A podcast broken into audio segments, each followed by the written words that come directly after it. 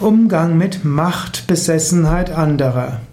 Vielleicht hast du mit jemandem zu tun, der macht dir einen machtbesessenen Eindruck. Der will immer mehr Macht haben, der will alles an sich reißen, er will alles bestimmen und der reißt alle Posten an sich, meldet sich für alles. Und was dann noch schlimmer ist, wenn er merkt, da ist jemand, der nicht tut, was er will, den macht er fertig.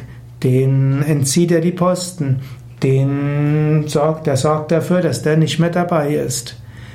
Es gibt Formen von Machtbesessenheit, diesen Sattvik, es gibt Formen von Machtbesessenheit, diesen Rajasik und solche, diesen Tamasik. Im Yoga spricht man von Sattva, alles was für eine gute Sache ist, was zu Licht und Freude führt.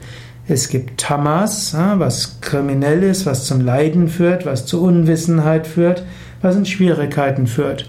Und es gibt Rajas, das, was das Ego des Menschen fördert, was er tut, um irgendwo sich selbst gut zu fühlen und was seinen persönlichen Zwecken dient. Machtbesessenheit kann Sattvik, Rajasik und Tamasik sein. Machtbesessenheit hat immer etwas Rajasiges. Es geht dem Menschen darum, selbst Macht zu bekommen. Es geht dem Menschen darum, Ansehen zu bekommen und das stärkt immer das Ego. Aber es gibt tamasige Machtbesessenheit, die eben bereit ist, Verbrechen zu begehen, die bereit ist, andere niederzumachen, kaputt zu machen, zu unethischen Mitteln zu greifen. Gegen diese Art von Machtbesessenheit sollte man unbedingt etwas tun. Man sollte es nicht, ähm, nicht dulden, dass jemand mit seiner Machtbesessenheit unethisch wird, verbrecherisch wird und auf Kosten anderer seine Macht anhäuft. Solange man noch kann und der Machtbesessene nicht übermächtig ist, sollte man den Anfängen wehren. Es gibt aber auch eine sattwige Macht, Besessenheit, vielleicht nicht Besessenheit, sondern eine sattwige Machtausübung. Jemand nimmt, jemand hat ein wichtiges Anliegen, er will etwas Gutes in der Welt erreichen, er will dafür sich engagieren und er weiß, jemand muss die Verantwortung übernehmen, jemand muss bereit sein, in der Öffentlichkeit zu stehen und man muss dafür auch Netzwerke haben und man muss gemeinsam vorangehen.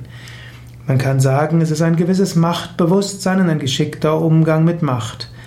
Das kann sattwig sein, das kann gut sein, so bewirkt man gute Sachen. Und vielleicht sind es nur andere, die ihm Machtbesessenheit vorwerfen. Natürlich, der Zweck heiligt nicht die Mittel.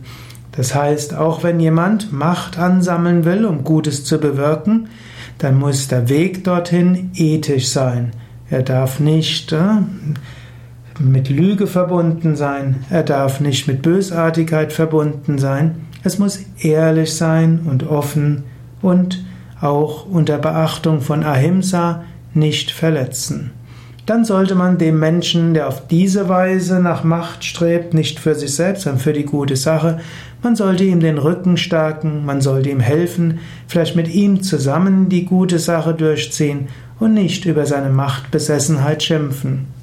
Zu oft ist es schon passiert, dass Menschen mit hohen ethischen Anliegen ausgestiegen sind, weil ihnen Egoismus und Machtbesessenheit vorgeworfen wurde, obgleich der Vorwurf nicht gerechtfertigt war.